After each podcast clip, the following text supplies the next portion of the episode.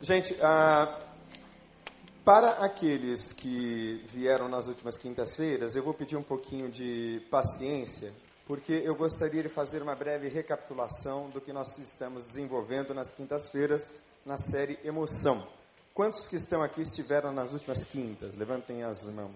Olha, em relação a quem não veio, é muita gente. Então, eu vou fazer uma rápida recapitulação do que nós estamos ministrando aqui nas quintas-feiras na série Emoção. E você vai perceber que o meu linguajar, tanto quanto o conteúdo, é um conteúdo diferente, é um linguajar diferenciado, que é muito voltado para quem não é crente. É uma tentativa de um diálogo entre fé e alguns saberes, mais particularmente a psicologia. Os irmãos sabem, eu sou pastor e psicólogo, amo as duas áreas. Tenho dito que sou psicólogo para ser um melhor pastor e não o contrário. Fiz psicologia para ser um melhor pastor, um pastor cada vez mais apto. E nós temos falado sobre emoção, a influência das emoções. Na próxima quinta-feira nós teremos uma preleção sobre inteligência emocional. Então você, por favor, convide um não crente e diga: nós teremos uma preleção sobre inteligência emocional na próxima quinta. E aí o sujeito vem e Bíblia nele. Entendeu? E temos uma outra preleção que é a inteligência espiritual. Essa é uma ideia que eu estou desenvolvendo, por favor, olhe por mim, porque de fato nós somos lavados e remidos pelo sangue de Jesus, temos o Espírito de Cristo, que é a mente de Cristo, e por isso somos dotados de uma inteligência espiritual. Mas nós vamos falar sobre memória e emoção. Mas antes de falar sobre memória e emoção, vamos fazer uma breve recapitulação, porque o nosso Deus é um Deus emocional. Diga, nosso Deus é um Deus emocional. A partir das emoções de Jesus, é importante que se diga que as emoções de Jesus são perfeitas. Jesus é chamado na Bíblia de o segundo Adão. O que é que isso significa? Isso significa que ele não foi tocado pela imperfeição humana. Ele é pleno, perfeito, tal como ele foi gerado lá no Éden.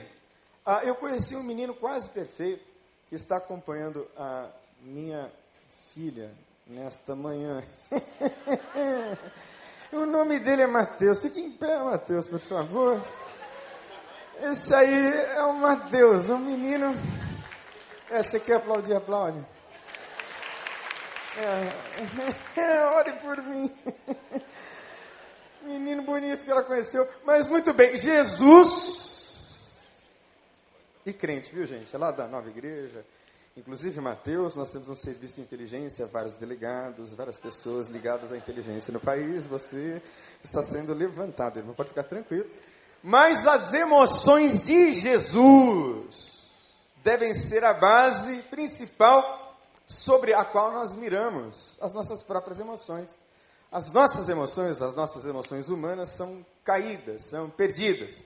Mas a primeira coisa que move as ações de Jesus é essa emoção básica e fundamental que nós vemos nele, a emoção de compaixão. A palavra grega para compaixão é simpateo, que tem a mesma raiz da palavra empatia no português. É um sentir a dor do outro e é visceral. Jesus tem essa compaixão que vem das suas entranhas. E nós estamos numa campanha para ganhar quantas vidas? Não, senhores. O recreio inteiro, no nome de Jesus. A cidade inteira do Rio de Janeiro. Mas a vida cristã não é um fazer, fazer, fazer, fazer, fazer. Quem faz, faz, faz, faz, faz, é religioso. A vida cristã é uma compaixão que te leva a fazer qualquer coisa. É um amor. É um amar. Sem amar, não há missão. Sem amar, há apenas ativismo, religiosismo, ritualismo. Jesus tinha compaixão, porque ao ver as multidões, teve compaixão delas, porque estavam aflitas e desamparadas, como? Ele se compadeceu delas. Segunda emoção de Jesus é a ira. Mas veja, não é essa ira que faz você dizer besteiras e bobagens e palavrões não é esta ira que faz você se arrepender depois do que fez. Não, a ira de Jesus é uma santa indignação. Curiosamente, a ira de Cristo se cruza com a sua compaixão, porque ele com todas as letras diz: ó fariseus hipócritas. Porque vocês gostam dos primeiros lugares das sinagogas. Vocês são hipócritas, porque vocês fecham as portas do reino. Nem entram e nem deixam ninguém entrar. Ele pega um chicote de cordas, entra no templo e derruba as mesas, sendo consumido pelo zelo de Deus. Porque o lugar do pátio do templo era o lugar para as pessoas ofertarem a Deus. E ele vê um comércio de coisas associadas aos sacrifícios. E aí então ele, tendo feito um chicote de cordas, lançou fora do templo todos. Também os bois, ovelhas, espalhou o dinheiro dos cambiadores e derrubou as mesas, irado.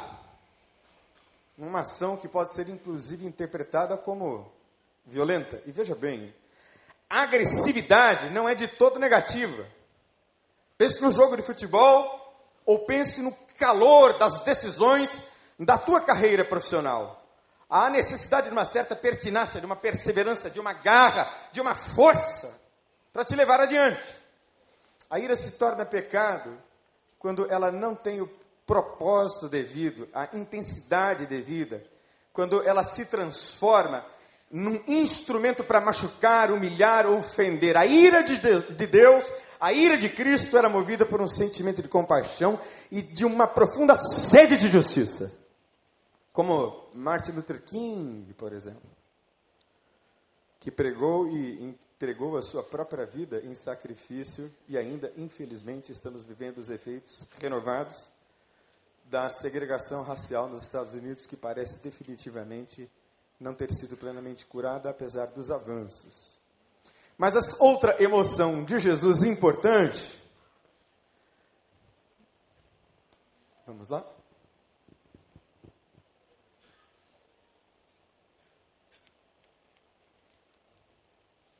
A outra emoção de Jesus importante é a tristeza, é a aflição. E nós temos a tendência de olhar a aflição, a tristeza, com um olhar talvez preconceituoso ou negativado. A tristeza é absolutamente importante e imprescindível. Nós vamos perceber o quanto a tristeza, muitas vezes, está ligada, por exemplo, ao arrependimento. A Bíblia diz que o, a tristeza de Deus gera arrependimento para a salvação. Ou seja, a conversão é um entristecimento, sobretudo, uh, voltado para si mesmo, para você. Isso é conversão genuína. É um nojo, que é uma outra emoção fundamental humana. Que Deus não sente nojo. E Deus não sente medo. As emoções de Deus não são caídas, as nossas são. Você vai perceber isso um pouco mais adiante. Jesus. Vamos repetir? Jesus chorou. João 11, 35, na ressurreição de Lázaro. E Jesus chorou, porque Lázaro tinha morrido e todos estavam consternados, e ele também. Mas houve um misto de ira e compaixão no brado de Jesus quando ele disse: Lázaro, sai para fora, segundo os comentaristas que eu estudei estudando o texto. Porque é que Jesus também está virado com Lázaro e com a incredulidade de todos eles? Não. Jesus estava irado com o fato de a morte ainda imperar sobre a terra. Então, quando ele grita, Lázaro, sai para fora, ele também está querendo dizer: Eu sou a ressurreição e a vida, e aquele que crê em mim, ainda que morra, viverá. Aleluia! A morte está vencida. Então, aquele brado profético de Jesus, Lázaro, sai para fora, era a profecia de que a morte estava sendo morta. Que paradoxo interessante. A outra a, emoção de Jesus é a alegria. A alegria do Senhor é a nossa força. A alegria do Senhor é a nossa força. Que emoção fantástica, que emoção maravilhosa. O reino de Deus não é bebida nem comida, mas alegria no Espírito Santo. Que é uma alegria sobrenatural. Olha, presta atenção. Não é carro, não é casa, não é dinheiro nem fama, nem patrimônio, nem nome, nem nada. O que produz alegria genuína e verdadeira é ação sobrenatural no Espírito Santo na vida de qualquer pessoa. Porque esta alegria é uma alegria de Cristo. Tenho lhes dito essas palavras para que a minha alegria esteja em vocês e a alegria de vocês seja. Gente, a alegria verdadeira é só em Cristo, só em Jesus, não tem jeito, é só nele. E a última emoção fundamental, que na verdade está muito ligada à compaixão e perpassa por todas elas, porque Deus não tem amor. Você sabia disso? Que Deus não tem amor? Deus não tem amor. Repita comigo: Deus é amor. Diga é que ele tem, ele é. É a essência de quem ele é. O ser de Deus é amor. Por isso é que no texto mais conhecido da Bíblia, a Bíblia diz que Deus o que? Amou o mundo. Deus não racionalizou sobre a condição humana. Deus amou. E quantas vezes a emoção vence a razão e graças a Deus por isso. Porque se nós fôssemos absolutamente racionais em termos de absolutamente tudo, falaríamos em tudo. Somos emoção. E essa emoção que deve nos mover é a emoção mais perfeita, mais plena, é o amor de Deus. Mas agora vamos falar das emoções humanas. Aí a coisa começa a ficar um pouquinho torta, porque nós estamos tortos. Disse Deus: façamos o homem em nossa imagem, conforme a nossa semelhança, Repita comigo, e domine. De novo, domine. Significa que você tem que dominar tudo, em certo sentido, exercer governo, mas principalmente exercer governo sobre você mesmo. Você tem que ser o melhor administrador de você mesmo. E aí, na quinta-feira que vem, você vai aprender sobre inteligência emocional. Estou chamando você para aprender a dominar-se sobre os peixes do mar, sobre as aves do céu, sobre o gado, sobre toda a terra, sobre todo réptil que se move. E criou Deus, o homem à sua imagem, a imagem de Deus o criou. Repita comigo a última frase. Homem. Está entendido, gente? É homem e mulher. Você entendeu? Homem e mulher. Sexo masculino e feminino. Precisa dizer mais alguma coisa, não? Não precisa, né? Você pode aplaudir a Jesus por isso? Dias difíceis, né? Em que as pessoas não sabem mais discernir o que é certo do que é errado. Ah, claro, homem e mulher foi que os criou. A imagem de semelhança e semelhança de Deus, nós somos seres de altíssima complexidade, criados a partir de ninguém menos do que Deus mesmo. Mas somos caídos, somos imperfeitos, e as nossas emoções humanas estão em desequilíbrio e conflito. Agora, não é possível não ter emoção, não é possível sentir nada. Se você diz que tem um sentimento de nada, é um sentimento de nada. São as emoções que dão cor à vida. As emoções, na verdade, do ponto de vista criacionista, porque os Pensadores usam a palavra evolutiva, que remete a Darwin, mas eu uso a palavra do ponto de vista do criacionismo, que quem criou todas as coisas foi Deus. Amém? Amém? Então, do ponto de vista da criação de Deus, as emoções mantêm a espécie humana sobrevivendo. Sem emoção não haveria sobrevivência. E nós somos essa trioridade. Falamos muito, não é, em termos de. Vamos lá corpo, alma. Quem é que veio aqui no Congresso de Espiritualidade e Saúde Emocional? Levanta a mão. Joshua. Falamos muito sobre alma, não é? Sobre espírito também. Mas a minha ênfase principal nessa série tem sido o corpo. Porque nós, infelizmente, subvalorizamos o corpo. E o corpo, ele tem duas palavras gregas importantes ah, no texto bíblico, principais que descrevem o corpo. A primeira delas é sarx, é a natureza humana com suas inclinações que incitam ao pecado. É aquela natureza ruim que nos leva a pecar. É a natureza física do homem sujeita ao sofrimento e denota meramente a natureza humana afastada da influência de Deus, tendente ao pecado, em oposição a Deus.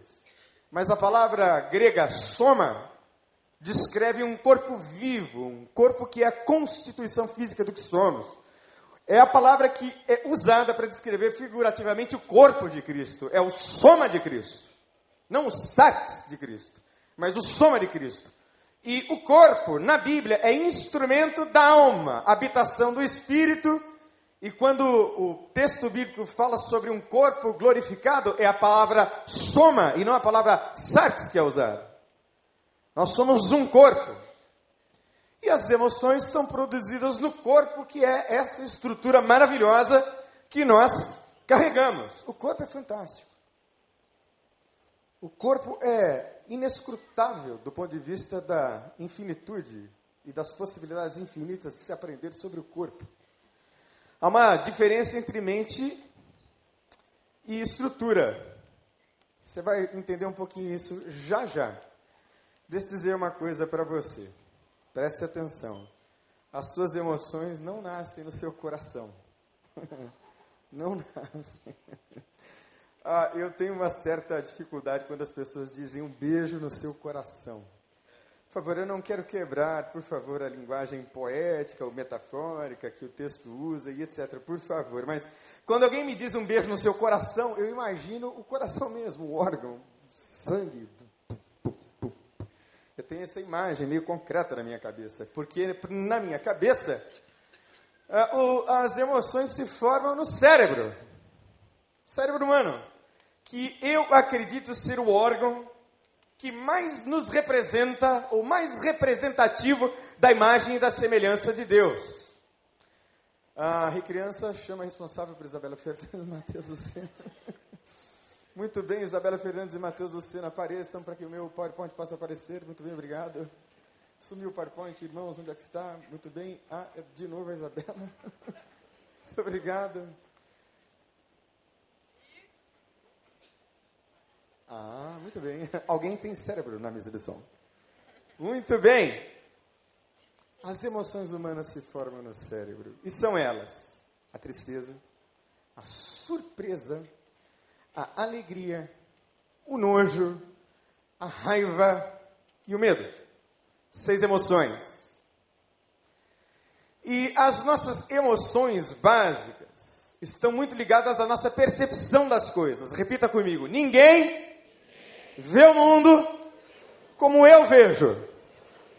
Quando eu hino, oh, perdão, quando eu ouço o seguinte hino: quando surge ao viver de imponente no gramado onde a luta o aguarda. Cadê? Deus abençoe, Ricardo, bom menino. Eu sou levado ao Palestra Itália, que já não existe mais. Nós temos a Arena Palmeiras. É onde meu pai me levava para assistir os jogos do Corinthians. Eu tenho memórias afetivas relacionadas ao Palmeiras, de modo tal que ninguém é palmeirense como eu. Porque a minha palmeirensidade está ligada ao seu Ascar Camaforte, que me ensinou a ser palmeirense e que me levava no campo. Quanta coisa boa eu vivi com o meu pai. Então, as emoções estão carregadas dessa percepção das coisas e nós interpretamos o mundo a partir da nossa percepção. A nossa percepção é falha. A gente erra na maneira de interpretar o mundo mas muito ligadas também à sensação. Sensação é diferente de emoção. Dor é uma sensação. Fome é uma sensação. Alteram o humor, alteram as emoções? Lógico. Quando vai chegando ali por volta de uma, uma e meia, duas horas da manhã, eu fico meio nervoso se eu não tiver comida em casa. Aliás, todo sábado é dia de cozinhar. E eu não me lembro exatamente o que eu comi a segunda-feira retrasada, mas ontem eu comi um risoto de camarão ao molho branco com ervilha torta, que eu criei ontem. E que eu vou convidar algumas pessoas para comer em casa, amigo Celeste. É. Amém, Amanda? Quem falou amém? Amém, amém. Muito bem, muitos améns. Mas sentimento é diferente de emoção. Você vai entender já já. Porque as nossas memórias vão influindo no que a gente pode chamar de sentimento. Se de um lado as emoções expressam, tem a ver com expressão, que tem a ver com reação fisiológica, não é? Quantos aqui tem medo de cobra? Você que é homem, levanta a mão, que eu sei que você tem. A minha filha também tem medo de cobra. Quem é que arrepia quando vê a cobra?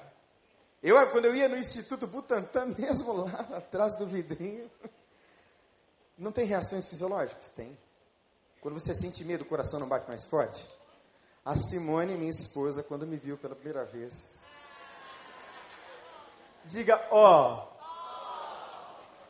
Quando a Simone me viu pela primeira vez na cidade de Paraíba do Sul, imagina um baby de 20 anos de idade, lindo, maravilhoso. Diga ó. Oh. Pessoa humilde. Muito humilde, rapazinho. Ela ficou apaixonada. Apaixonada. Ela, ela liga para mim durante a semana. Dani, vem para casa. Apaixonada. Olha a cara dela.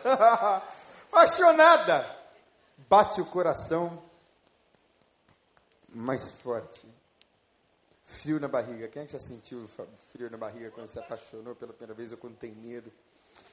Enfim, o nosso corpo responde às nossas emoções. Né? Os estudiosos ficam tentando uh, decifrar o que é que veio primeiro, o ovo ou a galinha, no seguinte sentido.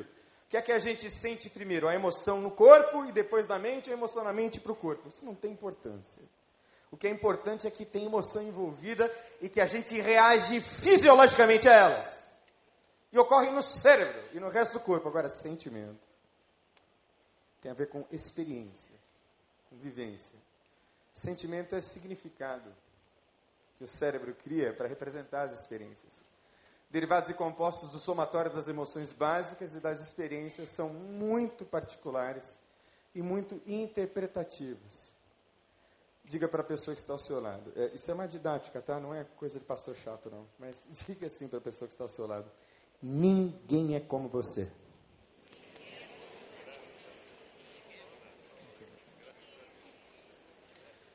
você vai interpretar um mesmo evento, uma mesma cena, uma mesma situação, uma mesma frase, de uma maneira completamente distinta da outra. Tem um fenômeno muito curioso que acontece com a gente que prega. A gente está ali fora, pastor, aquilo que o senhor disse, e aí a pessoa diz uma coisa que eu não disse. Enfim, é interpretação. Posso até crer que o Espírito Santo falou alguma coisa que eu não deveria falar e falou com a pessoa, né? Muito bem, vamos seguir adiante. Mas os sentimentos são emoções secundárias, não no sentido de menos importantes. Primeiro a gente tem as emoções básicas, depois um misto, uma mescla de percepção, de memória. Nós vamos falar já já sobre memória, de percepção, de sensação, de interpretação, que são os sentimentos. Sentimentos é mais complicado. Sentimentos é mais complexo. Não é, Nicole? Os sentimentos, eles são mais complexos. Olha aí, alguns deles. Tem de A a V.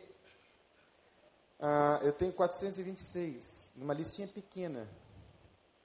Abatimento, aceitação, adaptação, afeição, afirmação, agonia, agressividade, ajustamento, amargura, ambição, angústia, ânimo, ansiedade, antipatia, apatia, apego. Calma, capacidade, carência, carinho, castração, chateação, ciúme, cólera, comoção, compadecimento, compaixão, companheirismo, complacência. Efusão, egoísmo, embaraço, empatia, empolgação, encaixe, encantamento, energia, engrandecimento, exaustão, expectativa, êxtase, falsidade, familiaridade, fanatismo, fascínio, felicidade, ferocidade, flexibilidade. Chega. Chega. Chega. Sentimentos são complexos, tem vários matizes. Então, para tentar clarificar um pouco mais o que é que isso significa a partir da percepção da memória, já já nós vamos chegar na Bíblia, muito embora alguns não acreditem. Irmãos, tudo está na Bíblia. Tudo. As raízes das palavras hebraicas e gregas para sentimentos e emoção têm a ver com vísceras. E as teorias da emoção perpassam pela ideia das emoções como reações fisiológicas e também psicológicas. Né? Mais uma vez, deixa eu tentar explicar a questão de cérebro e mente. Cérebro é uma estrutura, é essa massa cinzenta que eu espero que você tenha algum volume e que você faça bom uso. Porque você tem algo fantástico. Nós temos 100 bilhões de galáxias. Sabia disso? nós temos também 100 bilhões de neurônios. E eu não acho que isso seja coincidência. Aliás, uma, eu vou fazer uma preleção aqui um dia só dessas coincidências, assim, em termos numéricos, para você entender que não é possível que não haja uma correlação com a coroa da criação e as coisas criadas. Mas isso é tema para uma outra preleção. Cérebro é estrutura. Mente é imaterial. Dá para colocar o amor num tubo de ensaio? Dentro de um laboratório? Mas você sabe quem ama. Não sabe? Dá para colocar a amizade num tubo de ensaio? Não, não dá.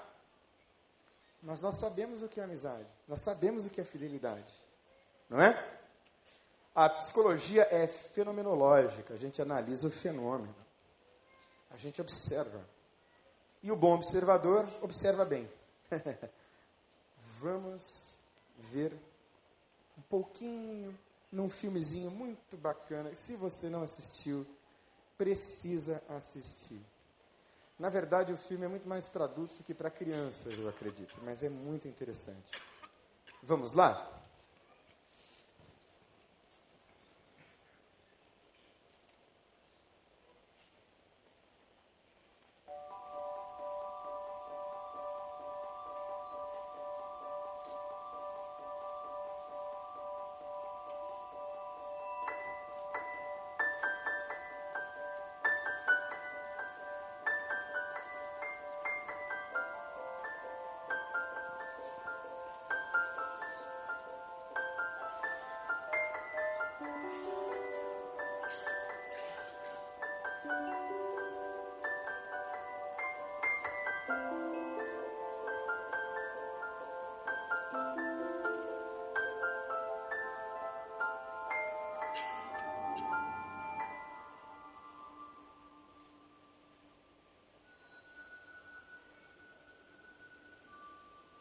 Já olhou para uma pessoa e pensou o que passa na cabeça dela? Eu sei. Pelo menos na da Riley.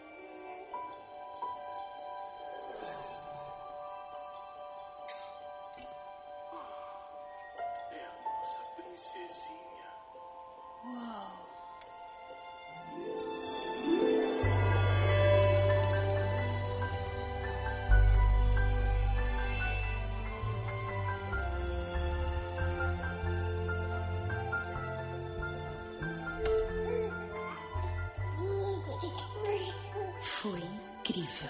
Só a Riley e eu para sempre.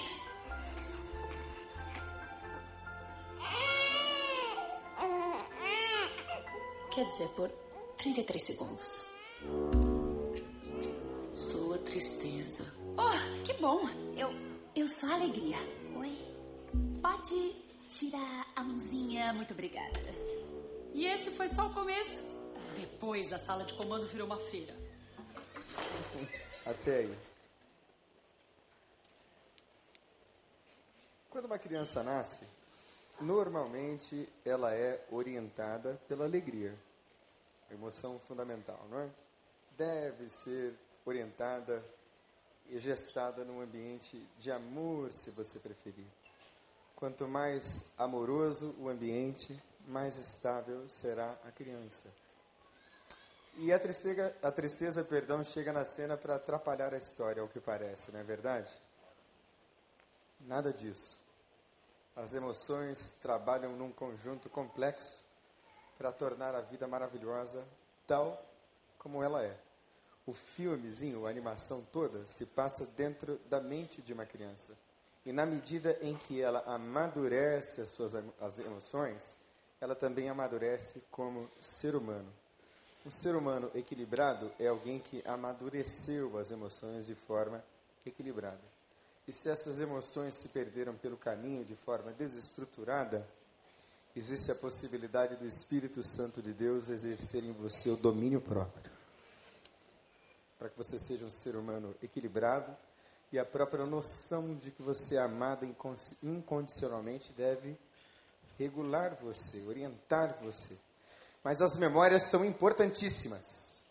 As memórias fazem a gente ser o que a gente é. Lembre da minha aflição e do meu delírio, da minha amargura e do meu pesar. Lembro-me bem disso tudo e a minha alma desfalece de dentro de mim.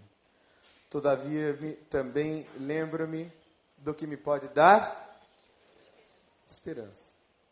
Graças ao grande amor do Senhor é que não somos consumidos, pois as suas misericórdias são inesgotáveis. Renovam-se cada manhã. Grande é a tua fidelidade. Diga a mim mesmo: a minha porção é o Senhor, portanto, nele porei a minha experiência. O Senhor é bom para com aqueles cuja esperança está nele, para com aqueles que o buscam. Vamos ler juntos? Bom é esperar tranquilo pela salvação do Senhor. Para vários pensadores, assim, não existe nem passado nem futuro, só existe o já. Porque a um microlésimo de segundo atrás o passado deixou de existir, assim como eu não vivia um microlésimo de segundo à frente. Então eu só tenho o agora. Só hoje. Só o já. Portanto, a vida precisa ser vivida intensamente, não irresponsavelmente, mas intensamente. Mas o passado existe e existiu pelo fenômeno que nós conhecemos como memória. Nós somos as nossas memórias. As memórias estão ligadas ao pensamento, à cognição, às emoções, todos os sistemas interligadíssimos. Eu também sugiro a você que assista esse filme. Para sempre Alice. Uma mulher linguista, trabalhava dando aulas em excelentes faculdades nos Estados Unidos, que foi acometida do mal de Alzheimer precoce, muito grave, muito invasivo. E ela se despersonificou, já não sabia mais quem era ela, afetada por essa terrível memória. Nós somos as nossas memórias. E nós temos muitos avanços tecnológicos que vão citando e ditando as gerações. Uma geração era definida a cada 25 anos. Hoje, por causa do avanço tecnológico, uma nova geração surge a cada 10 anos. Ah, nós temos a geração dos baby boomers, que vieram logo após a Segunda Guerra Mundial. Quem é dessa geração aqui, Silviano? Levanta a mão. Cadê o Silviano? Ah, o Silviano, Silviano é baby boomer, lógico é aquela geração, aquela geração que veio pós Segunda Guerra Mundial. Meu pai veio daquela geração e ele contava memórias muito vívidas daquele tempo. O meu pai me dizia, por exemplo, que se você quisesse ofender uma pessoa na cidade de Bauru, numa colônia de espanhóis onde ele foi criado, você chamava o sujeito de comedor de bacalhau. Quem se lembra disso? Alguém aqui? Hã? Foi porque você não morou no estado de São Paulo. Comedor de bacalhau era uma ofensa. Hoje, um prato de bacalhau é complicado para comprar no dia das mães, no dia da namorada. Mas era uma ofensa. E eram muitos vívidos os detalhes que ele me dizia da Segunda Guerra Mundial. Meu pai tinha seis anos de idade quando estourou a guerra. Então ele tinha todos os relatos da história, me falava de Hitler com muita vividez. Eu sou a geração X, que comecei a fazer uh, uso de alguns avanços tecnológicos hoje risíveis. Por exemplo, eu joguei Atari. Quem é jogou Atari aqui? Aê, olha aí, quanta gente jogou Atari, né? Era um avanço maravilhoso. Pouca gente tinha Atari. Quem tinha Atari era o melhor amigo de muitas pessoas, porque todo mundo queria estar na casa quem tinha o joguinho. Né? Então a gente jogava tênis e tal. Depois veio os flippers. Quem é que já jogou flipper com aquela moedinha sem vergonha de chumbo? Confessa o pecado, irmão. Olha aí, quantos pecadores não tinham dinheiro para comprar ficha e faziam como eu, fichas de chumbo. O dono da casa de flipper de repente desconfiava e mandava a gente embora, mas eu sou dessa geração entre 60 e 70. Eu tenho 45 anos, bem vividos, não me envergonho da minha idade. Quero viver até casar as minhas duas filhas, viu, Mateus? Presta atenção. Quero casar, não quero matar, quero casar. Ato falho, eu quero casar as minhas duas filhas. Muito bem, vamos seguir. Década de 80. Quem é que nasceu na década de 80 aqui? Ah, muito bem. Então você é mais novinho um pouco. Pouco tempo de vida. Você já presenciou uns avanços muito mais significativos, né? A era da internet dial-up. Quem é que lembra da internet dial-up? Lembra? Aquele barulhinho chato. Muito bem. Nós estamos na geração Z, meados da década de 90. Comportamento individualista e até antissocial, em certa forma, não é? Deixa eu explicar para você a diferença de uma geração para outra assim rapidamente. Na minha geração, nós respeitávamos os professores.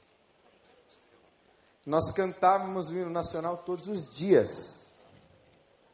Hoje os alunos são clientes e os pais ensinam os alunos a serem clientes. Os pais não ensinam os alunos a, a chamarem os professores de mestres, como era na minha época. Há uma perda de referencial de autoridade. Até porque há no mundo uma crise de autoridade e de liderança terrível. É só olhar para o que está acontecendo na eleição americana e aqui no Brasil já há muito tempo. Mas rapidamente, quatro tipos de compreensão de memória: curto prazo e longo prazo, explícita e implícita. De curto prazo, é uma memória rápida, armazena de 20 minutos até 3 dias. Ah, hum, Pastor Tiago, de novo, vem cá. Né? Nós vamos vingar o pastor Miqueias. Vem cá. Quem é que estava domingo passado aqui? Vocês lembram da piadinha que ele fez, o pastor Miquel? Não, tudo bem. Retrasado? Foi retrasado? A memória sua já está ruim.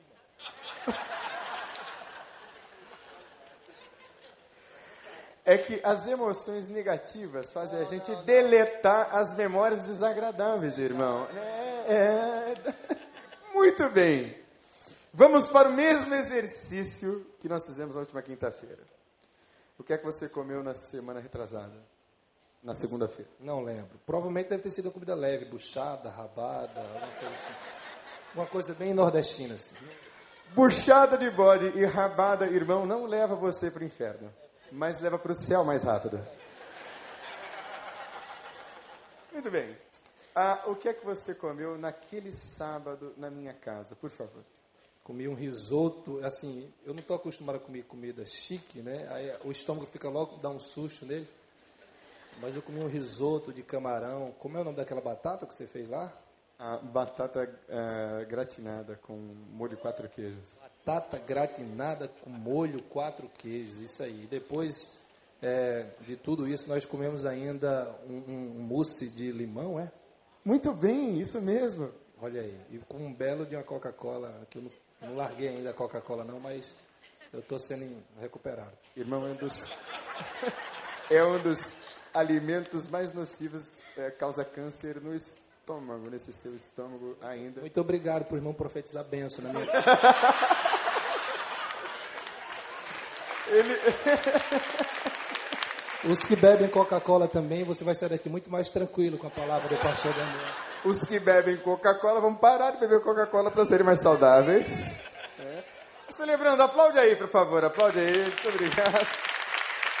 Obrigado, pastor Tiago. Ele se lembrou. Aliás, pastor Tiago, você sabe o que é um pontinho boiando no Oceano Atlântico? Preto é a sua cabeça observada pelo telescópio Hubble. Gente, ri da minha piada, por favor.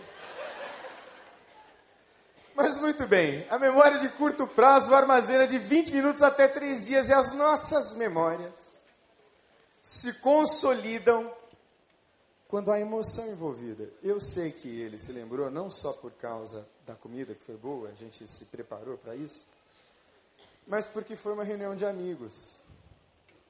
Teve muito carinho, né? O almoço começou uma e meia da tarde, foi até seis da tarde. Ah, tem alguns almoços que eu não vou esquecer nunca mais.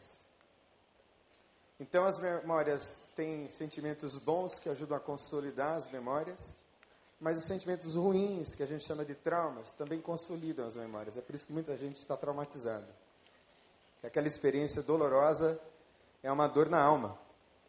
Nós temos também as memórias de curto prazo, relevância da informação tem a ver com sentimentos, já falei, e a de longo prazo que tem a ver com a história de vida.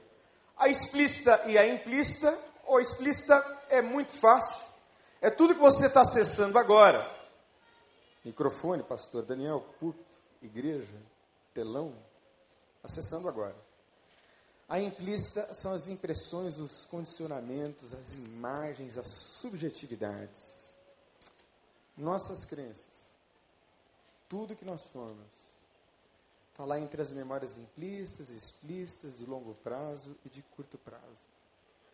Eu não sei se você, tendo acesso a um conteúdo como esse, consegue perceber a glória de Deus. Você percebe? No celebrando, a gente procura evitar o que nós chamamos de evangeliquez. Conhece o evangeliquez? É uma espécie de linguagem usada para membros de igreja. Estou dizendo que está errado. É uma coisa que veio sendo passada assim de tradição, né? A gente procura esse tipo de linguagem para atingir o não crente, para atingir quem não conhece a Cristo, que pode achar muito interessante essas correlações o que é concreto e o que é abstrato se misturam com as sensações. O fato, tato, visão, audição, gustação. Agora, deixa eu fazer uma pergunta. Nós não pensamos sobre a presença de Deus. Nós? Por qual sensor a gente sente a presença de Deus? A gente sente a Deus pelo tato, pelo olfato, pela visão, pelo ouvido? Como é que a gente diz que a gente sente a presença de Deus? A gente sente a presença de Deus no Espírito. Porque a Bíblia diz que o nosso Espírito testifica, o Espírito de Deus testifica, testifica com o nosso Espírito que nós somos filhos de Deus. É no nosso Espírito. E a atenção é assim, ela é muito modulada por aquilo que a gente acha interessante. Né? E a palavra hebraica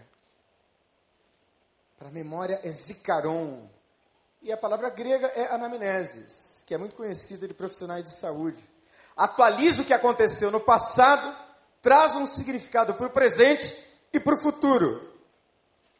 Mas para encerrar, gente, eu quero fazer cinco reflexões importantes sobre as nossas memórias, baseado no texto de Lamentações. O texto de Lamentações rapidamente diz o seguinte: Lembre da minha aflição e do meu delírio, da minha amargura e do meu pesar. Lembre-me bem disso tudo e a minha alma desfalece dentro de mim. Todavia, lembre-me também do que me pode trazer esperança. Graças ao grande amor do Senhor é que não somos consumidos, pois as suas misericórdias são inesgotáveis renovam-se cada manhã, grande a tua fidelidade. Digo a mim mesmo: a minha porção é o Senhor, portanto nele porei a minha esperança. Repita comigo: esperança. Esperança. Todos temos o direito de lamentar suas emoções negativas ou as suas agonias. Todo mundo tem. Todo mundo tem o direito de chorar. Pode chorar. Chorar, como diz o ditado, lava a alma. E quem chora, chora porque se emociona. Eu sempre me emociono quando vejo as minhas filhas. Sempre. Às vezes me emociono no carro, sozinho. Não apenas quando lembro das minhas filhas, mas quando lembro da minha família. Do que Deus fez até aqui.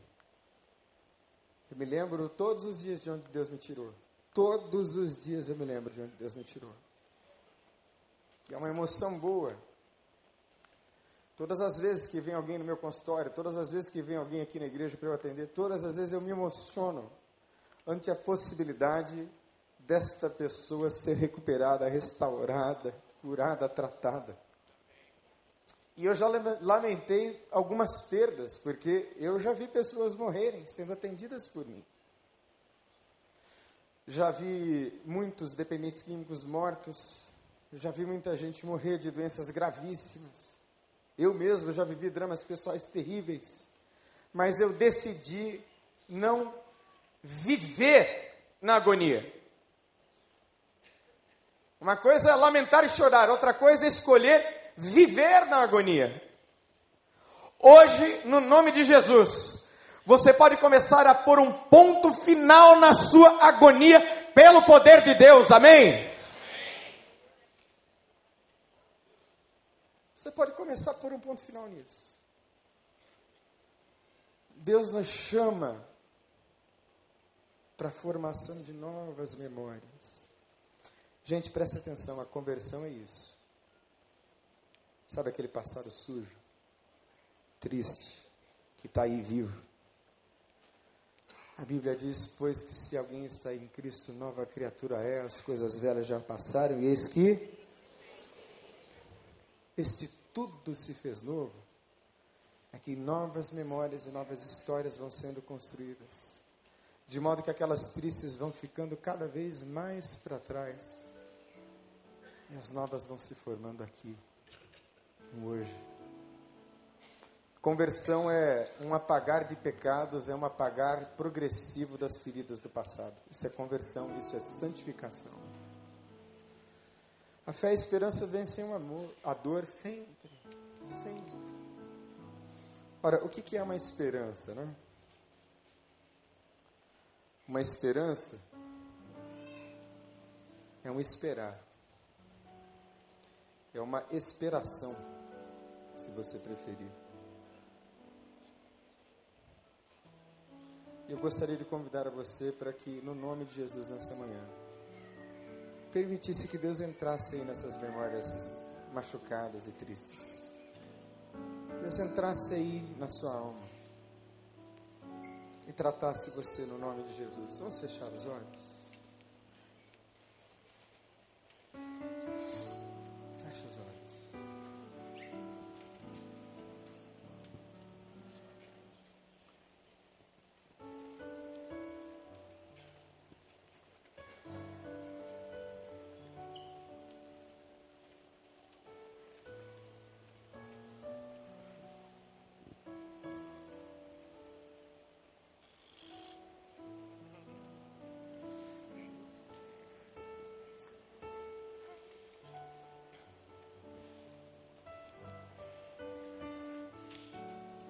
Todo mundo tem o direito de chorar, de lamentar.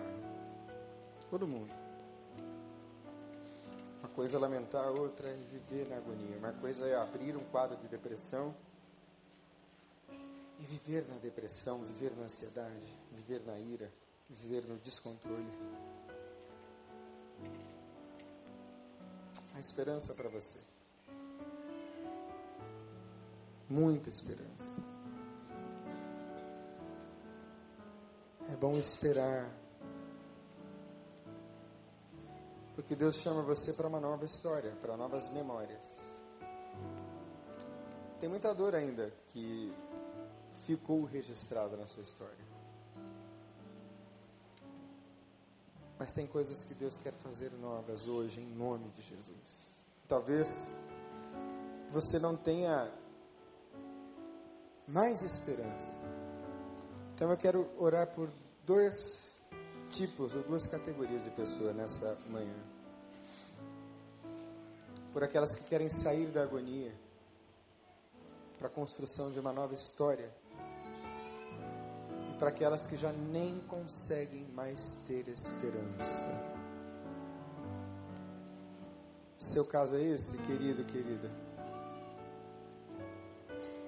Então eu quero orar pela sua vida.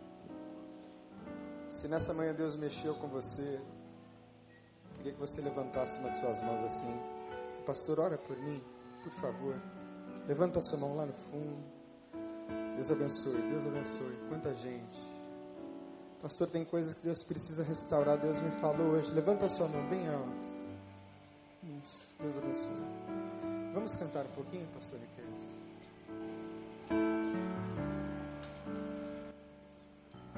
Nova história Deus tem pra mim. Um novo tempo Deus tem pra mim. Tudo aquilo que perdido foi, ouvirei de sua voz, te abençoarei. Uma nova história, Vamos ficar em uma pé? nova história Deus tem pra mim. Novo tempo Deus tem pra mim. Tudo aquilo que perdido foi, ouvirei de sua voz, te abençoarei. Olha só. Você que levantou a sua mão, vem cá, que eu quero orar com você. Em nome de Jesus. Seja qual for a razão, sai do seu lugar e vem aqui agora. Vamos orar. Sim, o teu amor Deus falou com você, vem cá. é o que de melhor eu posso descrever. Quando penso no caminho que andei para chegar Você que está ferido aí, sai do seu lugar e venha em nome de Jesus. o teu amor Tem gente com a família inteira aqui à frente, vem cá. eu posso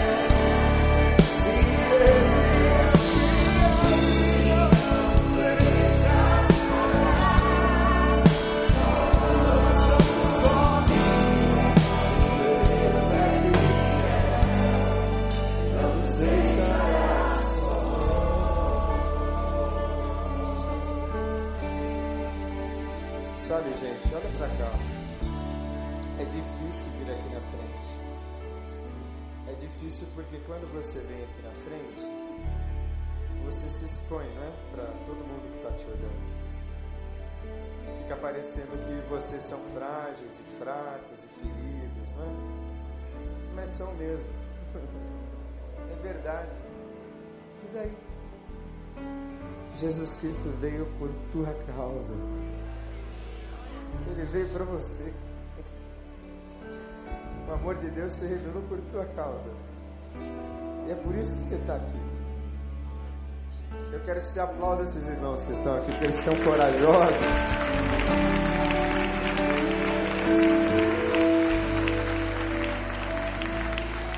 Venceram o constrangimento, com coragem vieram dizer: Eu tenho um monte de coisa para ser curada.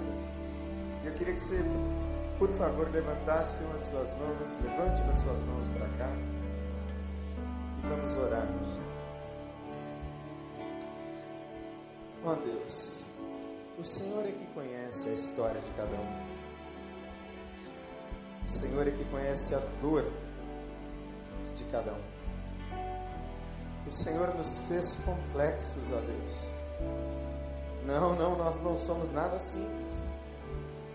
Ora, nós nascemos de Deus. Como esperar que alguém que nasceu de Deus seja facilmente decifrável? Como? Como? Impossível. Somos imagem e semelhança de Deus. E eu te peço, meu Senhor, que esta imagem e semelhança, a semelhança de Cristo, aquele que tinha emoções perfeitas, comece a ser restaurada na vida deles em nome de Jesus. Eu te peço que o Senhor derrame sobre eles vestes de alegria, Senhor, em nome de Jesus. Vestes de louvor, ó Deus, em nome de Jesus este óleo, Senhor, que é a representação do Teu Espírito, para que tenham esta alegria sobrenatural.